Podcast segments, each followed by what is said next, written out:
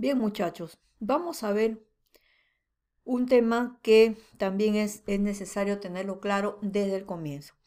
A ver, escúchenme. Tres pasos para avanzar la tesis sin tener que retroceder. A ver, ¿qué les parece? Muchísimas veces, y creo que casi siempre, uno avanza y retrocede, ¿no? No sé si a ustedes les ha pasado lo mismo, de repente sientes que, que avanzas un paso y retrocedes dos. Sí, siempre se ha visto. ¿Y sabes por qué? Porque nos enseñaron de una forma que, que, bueno, siempre se enseñó así, o sea, digamos, la manera tradicional de enseñar cómo se hacen las, las tesis, eh, eh, tiene un orden que es el esquema de tesis que ustedes ven, ¿no? Cuando ustedes van a la universidad y piden su esquema de tesis, eh, van a ver que ese orden es el que, es el que siempre nos enseñaron, ¿no? Pero fíjense lo curioso. Si ustedes siguen las cosas según el orden en el que está en ese esquema, ustedes van a ver que primero dice planteamiento del problema, ¿no? Después de haber planteado el problema, lanzas tus objetivos, tus problemas, tus hipótesis, ¿no? y después dice ya el segundo capítulo, la teoría, y en el tercer capítulo, al último ya, recién aparece el tema del diseño, de los instrumentos, al último.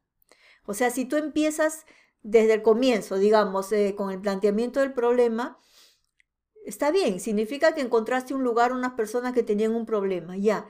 Pero fíjate que al último de tu proyecto de tesis recién está el diseño. O sea, hasta el primer capítulo tú ni idea tienes de cómo vas a hacer el estudio. Entonces, ¿qué pasa? Que si tú sigues todo el esquema en ese orden, cuando llegas al último, cuando ya terminaste, digamos, todo tu, tu, estudio, al último, al último, recién te vas a enterar de, de cuál era el diseño que tenías que haber hecho. Recién ahí. Y si las personas con las que ibas a hacer nunca te fijaste que eran muchas, que eran pocas, no, eso te hace retroceder. Eso es lo malo, ¿ves? Eso es lo malo. Por eso es que yo quiero explicarles a ustedes lo que tienes que saber para no retroceder. Pero esos pasos, entiéndeme, tienen que ser de una. ¿Me entiendes? De una. O sea, el día que tú me digas, ya yo quiero sentarme a pensar cómo hacer mi estudio, en ese momento tienes que tener estas tres cosas que te voy a mencionar. ¿Ya? A ver, en primer lugar, ¿qué es lo que tienes que tener claro? Tus variables. O sea, si tienes una, dos o tienes tres, ¿sí? Dime cuáles son tus variables. Dame el título. Dame el diseño. O sea, si va a ser descriptivo o experimental. ¿Ya? Eso es lo principal.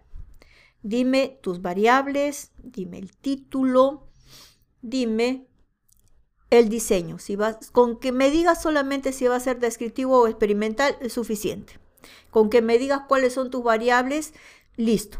Eso es muy importante. En segundo lugar, dime, ¿dónde está la teoría que vas a buscar? ¿Dónde? Porque tus variables tienen que tener una teoría, tiene que haber todo un marco teórico, ¿verdad? Bueno, dime, ¿dónde está esa teoría? ¿En libros? ¿En tesis? ¿En revistas científicas?